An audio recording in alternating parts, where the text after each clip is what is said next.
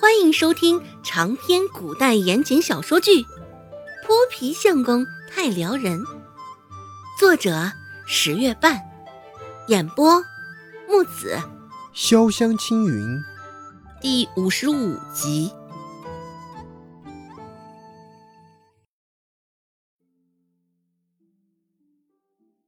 细细回想了两遍，周芷脸上隐隐浮现起几丝不安。捏着嗓子，周芷低声试探道：“等一下，难道你是……现在压根儿不敢拿眼瞧面前的男人。”周芷的视线就这样紧紧地落在男人的衣摆上，柔软的烟灰色，也不知道衣衫是什么材质，竟很难瞧见上面的褶皱。在这穷乡僻壤的。大多是穿着麻布衣衫，少数穿布衫。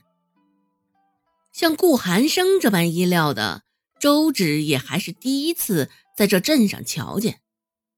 仔细瞧了，竟发现他这衣上的烟灰色中，还带着丝丝白色的细纹。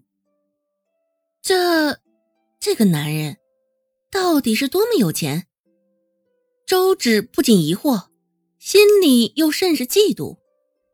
见周芷神情呆滞，顾寒生这才悠悠开口说道：“不错，我是你口中的相好，也就是顾寒生。”最后那三个字，像是一道惊雷般炸在周芷的耳边。听了他的话，周芷心里也是一惊。周芷脸上尴尬的挂着笑容。还试图安慰自己：“别开玩笑，顾寒生哪有你这般好看？”两个字还未说出口，在周芷的印象中，顾寒生这村霸级的形象应该是鹰钩鼻、络腮胡子、大块头猛男一个才对，这般才能惹得大家人见人怕。不过，视线注意到他的外衫。周芷又笑不出来了，搜刮了民脂民膏，能穿的这般华贵的衣衫，这般解释倒也说得过去。只是周芷的心里一阵苦涩。顾寒生好整以媚的看着眼前的女人，说道：“我倒是不知道何时我多了一个相好，在我的背后这般编排我，你有想过后果吗？”没想到这么快就将自己暴露了，周芷也难受极了。想到先前他抓着他的竹筐，周芷忙开口道：“嘿嘿，老大，我错了，我日后给你做臭干子。”哼，顾寒生的女人，这个称号难道只值你这几块臭干子？让我说你不识好歹呢，还是说你不知死活？周芷无语。顾寒生食指搭在下巴上。现在我的清白无端被毁，在外的名声也臭了。你打算如何赔偿我？周芷心里不屑，琢磨着他这名声早就已经是一滩臭水了，竟还如此不自知。不过现在理亏，周芷也不敢说实话。如何赔偿？银两，当然是不可能的。自己都还穷着呢，舔着一张脸，周芷说道：“嗯，既然现在事情都已经发生了，嗯，木已成舟，也没法挽回了。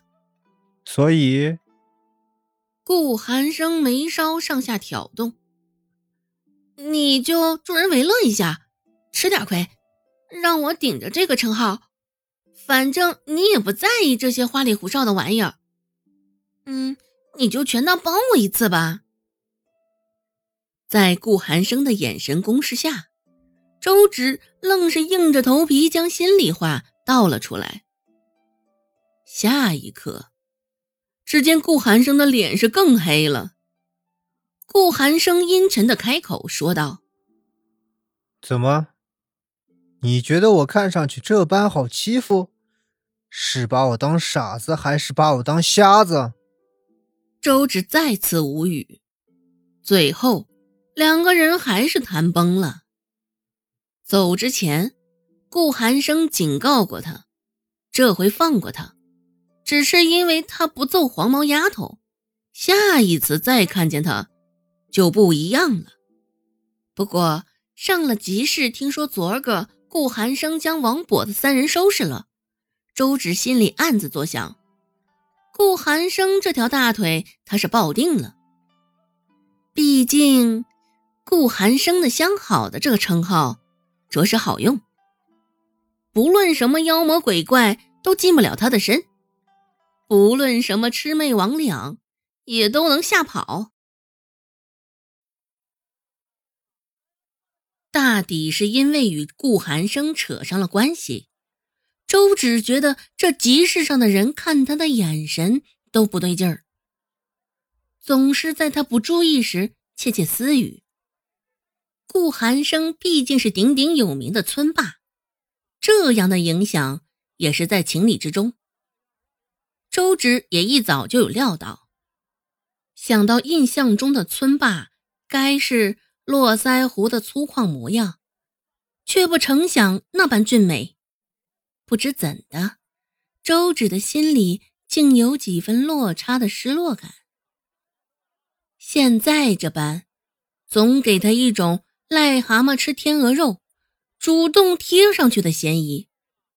虽说事实也本就是如此，好在与顾寒生扯上关系，周芷这臭干子的生意没黄，大抵是对这臭干子的兴趣浓厚吧。不过，周芷包臭干子时，总能看到他们眼神中带着几分敬畏。又带了几分深究，他倒也不气恼，甚至还觉得有几分可爱。或许是昨天臭干子准备的不够，卖的供不应求。今儿个周芷一来集市上，没过多久，一篮子臭干子就卖光了，甚至还有一大爷一大娘预定了明儿早上，两人各要五文钱的臭干子。本集播讲完毕，感谢您的收听。感兴趣别忘了加个关注，我在下集等你哦。